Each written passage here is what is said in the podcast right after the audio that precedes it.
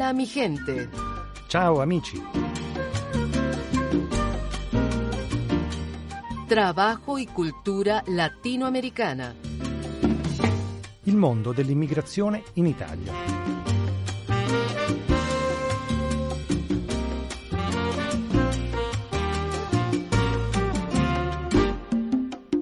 Bentrovati amici nel nostro programma di educazione finanziaria. Vi saluta Marisol Flores come ogni settimana dagli studi di Radio Vaticana. Con me il dottor Luciano Marini. Bentrovato Luciano e grazie come sempre per essere con noi a chi vogliamo dedicare questo programma di educazione finanziaria di questa settimana. Bentrovata Marisol e bentrovati a tutti i nostri radioascoltatori. Eh, benvenuti a questa nuova puntata di educazione finanziaria che dedicheremo quest'oggi eh, agli ascoltatori e agli amici che ci seguono dalla regione della Cornovaglia, Gran Bretagna. State ascoltando il programma settimanale di educazione finanziaria del programma Hola mi gente, ciao amici della Radio Vaticana. Oggi parliamo sui diritti economici nella Costituzione repubblicana. Vogliamo iniziare con delle parole che Papa Francesco disse nel discorso del primo maggio 2020.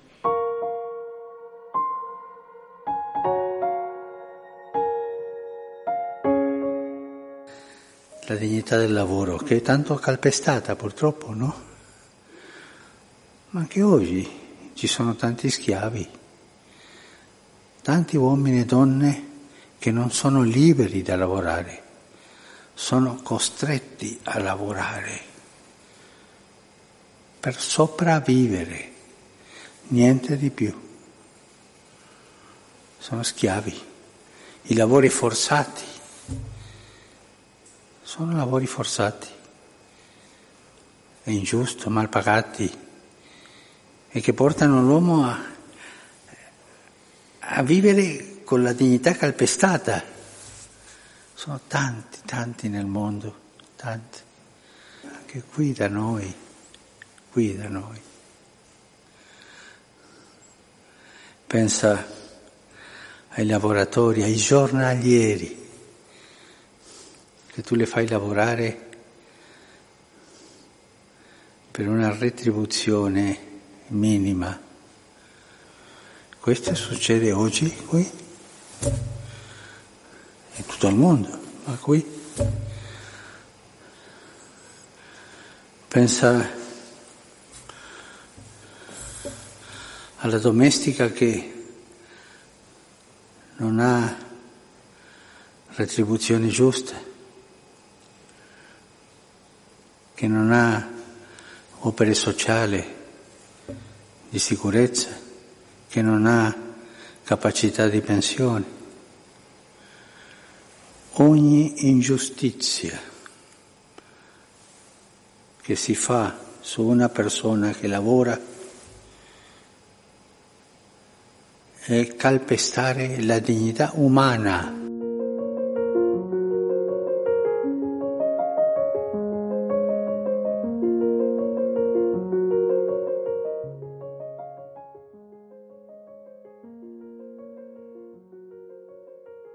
Nell'ambito dell'educazione finanziaria oggi quindi parliamo delle tutele costituzionalmente previste in materia di diritti economici, approfondendo le diverse fattispecie di tutela rispetto ai principali diritti sia dal lato delle imprese quanto da quello dei lavoratori. Luciano Marini, quindi quali e quante sono le tutele che la Costituzione italiana individua in temi di diritti economici dei cittadini? La Costituzione italiana riserva una grandissima attenzione ai diritti economici eh, all'interno eh, del capitolo diciamo, più generale dei diritti e dei doveri dei cittadini. Questa importanza la si ravvisa da un elemento, dal fatto cioè che, che sono ben 13 gli articoli che sono destinati a questo tipo diciamo, di tutela. In pratica eh, la materia è regolata e disciplinata dall'intero titolo terzo diciamo, della parte prima della Costituzione. Ovviamente la Costituzione, come fa normalmente diciamo, per tutte le questioni, eh, non entra nello specifico più di tanto, quindi fissa eh, i criteri generali praticamente, quindi che, quelli che sono i principi più importanti. Poi in effetti accade che la disciplina concreta delle tutele all'interno delle diverse fattispecie, delle diverse situazioni, viene poi eh, demandata diciamo, a una serie molto vasta diciamo, di, di, norme che sono state introdotte diciamo, sotto forma di legge ordinaria. All'interno della Costituzione questi diritti economici vengono tradizionalmente divisi in due mh, macro categorie praticamente. Da un lato i diritti dell'impresa, quindi dell'imprenditore, dall'altro lato i diritti dei cittadini, dove all'interno dei diritti cittadini c'è una uh, quota parte diciamo, rilevante che sono i diritti diciamo, anche dei lavoratori. Vediamo Luciano in breve quali sono quindi questi diritti che fanno capo agli imprenditori. Parlando di impresa e di imprenditori, possiamo identificare all'interno della Carta Costituzionale due diritti fondamentali. Il primo è quello di iniziativa economica, l'altro è quello di proprietà. Eh, l'iniziativa economica è regolata proprio dall'articolo 41 della Costituzione, che in proposito dice che eh, la stessa iniziativa economica è libera. E quindi questa libertà diciamo, non può avere forme diciamo, di compressione diverse rispetto a quelle eh, rappresentate da un limite diciamo, superiore che è quello eh, di non contrastare praticamente con l'utilità sociale, con le norme sulla sicurezza, sulla libertà diciamo, e della dignità umana. Il diritto di proprietà invece è sancito e riconosciuto dall'articolo successivo, quindi l'articolo 42, che riconosce eh, la proprietà diciamo, sia pubblica che privata. Quindi ciò significa eh, che indirettamente praticamente che mh, la, la, legge fondamentale dello Stato riconosce in maniera implicita che il modello economico si, si, basa e si ispira praticamente sui principi di una economia mista, diciamo, dove la, l'azione pubblica e l'azione privata non sono che due braccia diciamo, dello stesso corpo. E possiamo anche dire che dal punto di vista pratico e storico ehm, questa interpretazione diciamo, dell'economia mista ha avuto delle declinazioni eh, piuttosto diverse direi nel corso della vita del, del paese. C'è stata una fase storica in cui eh, diciamo che era car- caratterizzata mh, da una forte mh, presenza diciamo, dello Stato dell'economia, addirittura esisteva al Ministero delle partecipazioni statali nei decenni passati eh, che sanciva di fatto l'ingresso in campo direttamente nello Stato, eh, dello Stato diciamo, nella, nella, produzione anche industriale. E, e, e poi si è conosciuto diciamo, al termine di questa fase piuttosto prolungata diciamo, di fatto a una progressiva progressiva ritirata che è avvenuta diciamo, nella fase più recente, quindi una fase caratterizzata viceversa diciamo, dalle, dalle privatizzazioni. Oggi con la crisi praticamente della, del virus, quindi eh, con una, una, crisi anche direi diciamo, eh, di un modello diciamo, economico, probabilmente si stanno mh, riaffacciando eh, diciamo, visioni diciamo, diverse che comunque contemplano un ruolo più importante rispetto a quello rivestito negli ultimi anni da parte diciamo, dello Stato anche all'interno diciamo, dell'economia.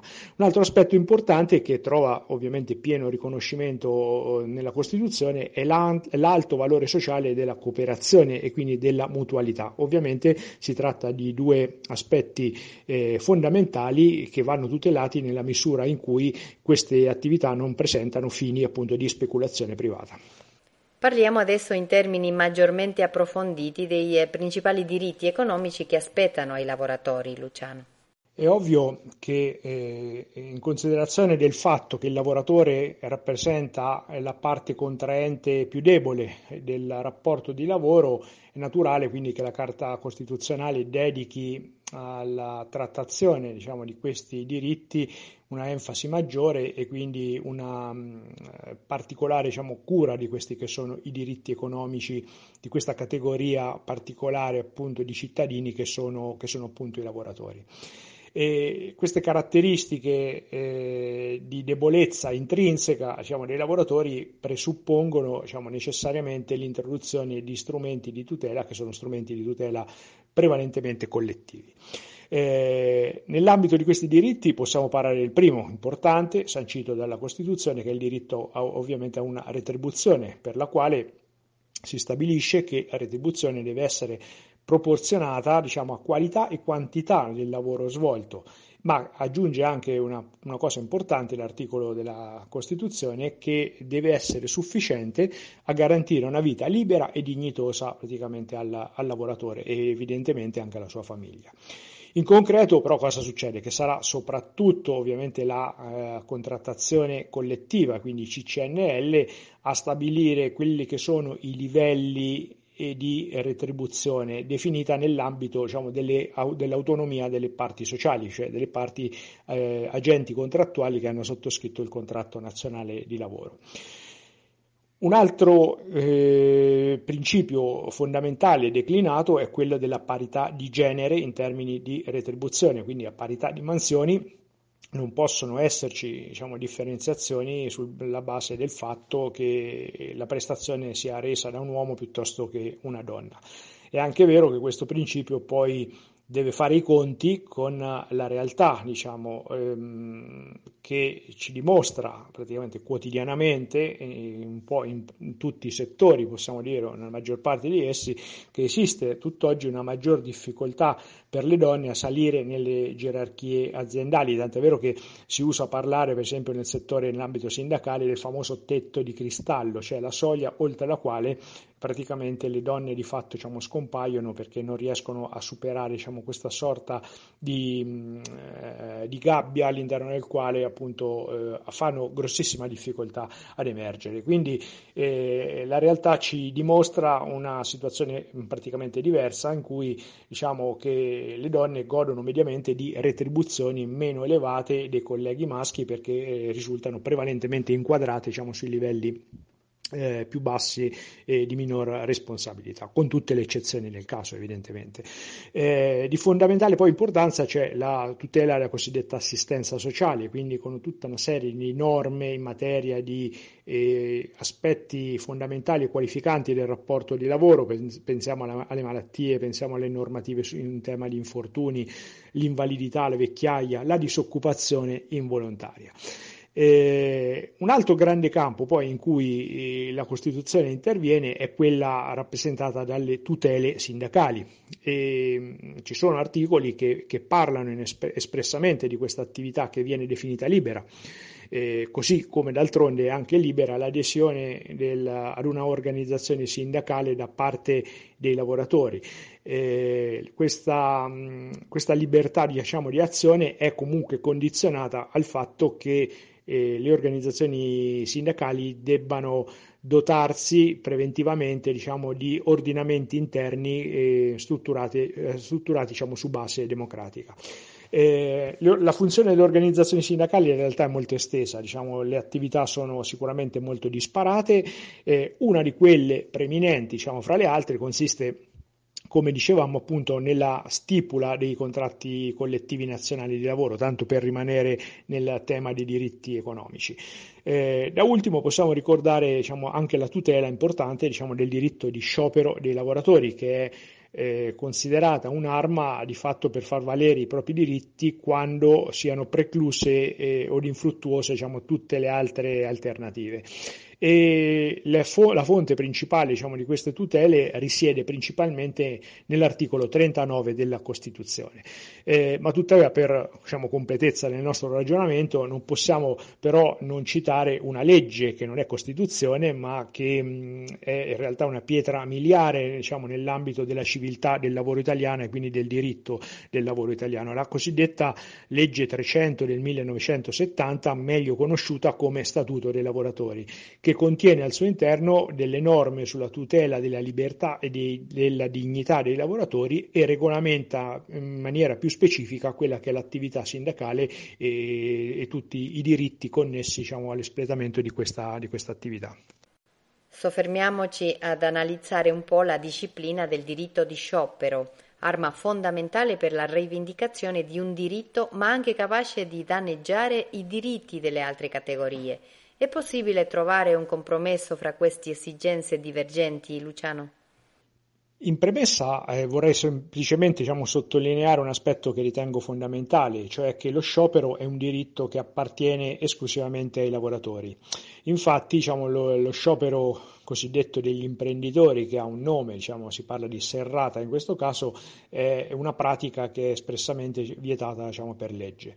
Detto questo è evidente che le ragioni che possono indurre allo sciopero possono essere diciamo, di indole anche piuttosto diversa, diciamo, fermo restando che comunque sono strumenti eh, per uh, favorire diciamo, la rivendicazione diciamo, di diritti. Nella maggior parte dei casi è anche evidente che si tratta, mh, lo sciopero è uno strumento diciamo, che si utilizza contro, contro l'imprenditore diciamo, oppure eh, contro le associazioni di rappresentanza diciamo, degli imprenditori.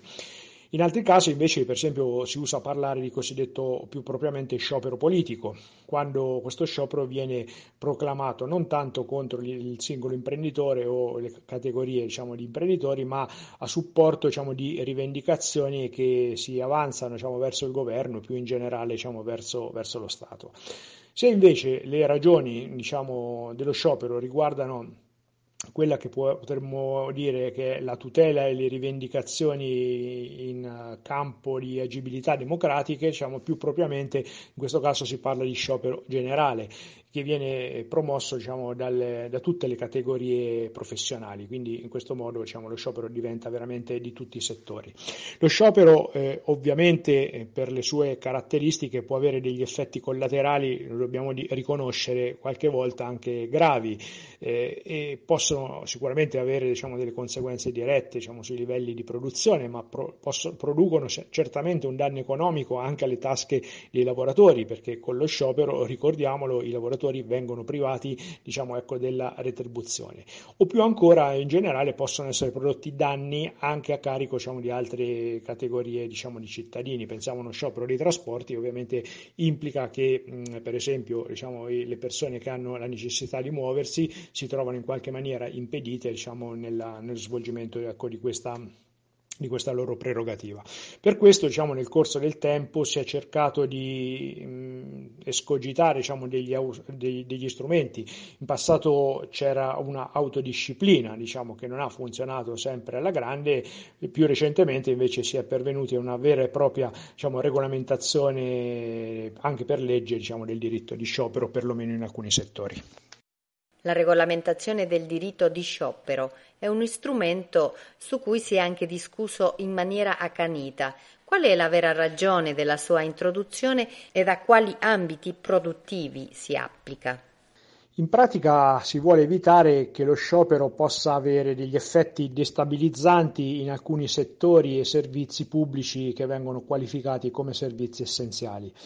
Quindi diciamo, la razio eh, della norma che presiede alla regolamentazione del diritto di sciopero è quello di trovare un equo bilanciamento fra quello che è l'interesse legittimo ovviamente dei lavoratori a scioperare e quello anche di tutela però della comunità dei cittadini eh, più allargata rispetto ad alcuni diritti che sono costituzionalmente tutelati e che potrebbero rischiare di essere pregiudicati diciamo, da, da un'azione di sciopero.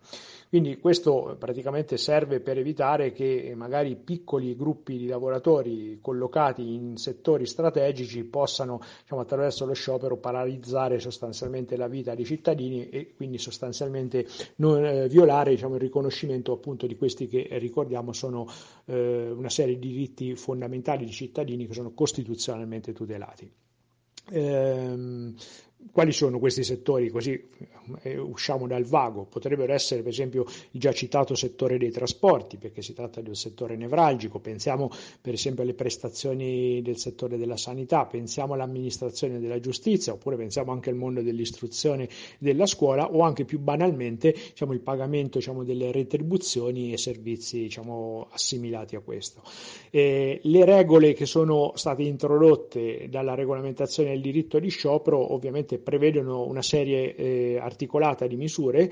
Eh, fra queste misure c'è eh, da ricomprendere mh, una comunicazione con un congruo tempo di preavviso diciamo, dell'azione di sciopero, ehm, è prevista l'adozione di misure di conciliazione di raffreddamento e anche l'erogazione diciamo, durante la fase dello sciopero di alcune prestazioni appunto definite prestazioni minime.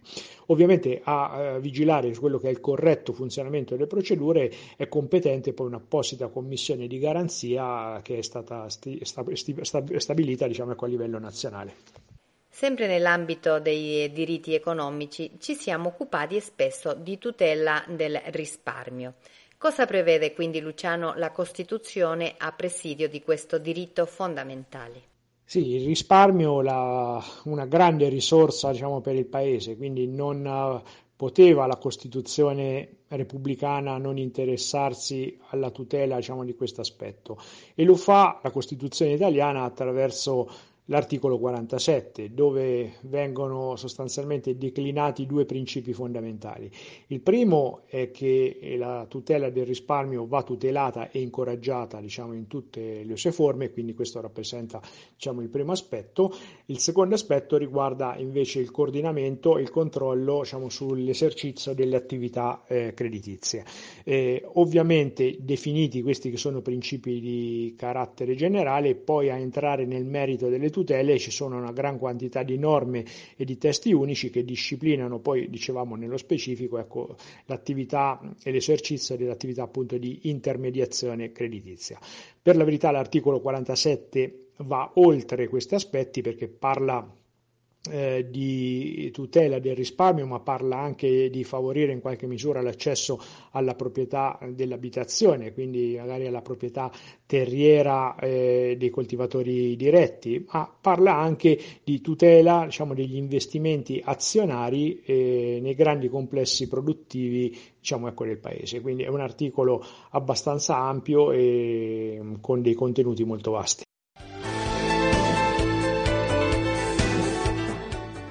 Grazie Luciano, abbiamo approfondito alcuni principi che si eh, riferiscono ai diritti economici previsti dalla Costituzione italiana. Emerge quindi un quadro in cui si riconoscono indubbiamente molte delle libertà economiche che trovano però il loro contemperamento eh, con la tutela della dignità e libertà dei lavoratori, introducendo limitazioni ai diritti degli imprenditori per la tutela delle fasce sociali più deboli.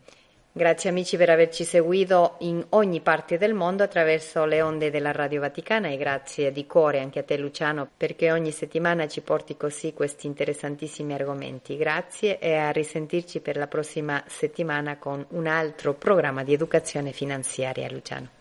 Grazie Marisol, ci diamo appuntamento dunque alla settimana prossima ricordando che questa trasmissione odierna eh, è stata dedicata eh, agli, agli, amici radioascoltatori che ci seguono diciamo, dalla regione della Cornovaglia in Gran Bretagna. A risentirci la prossima settimana.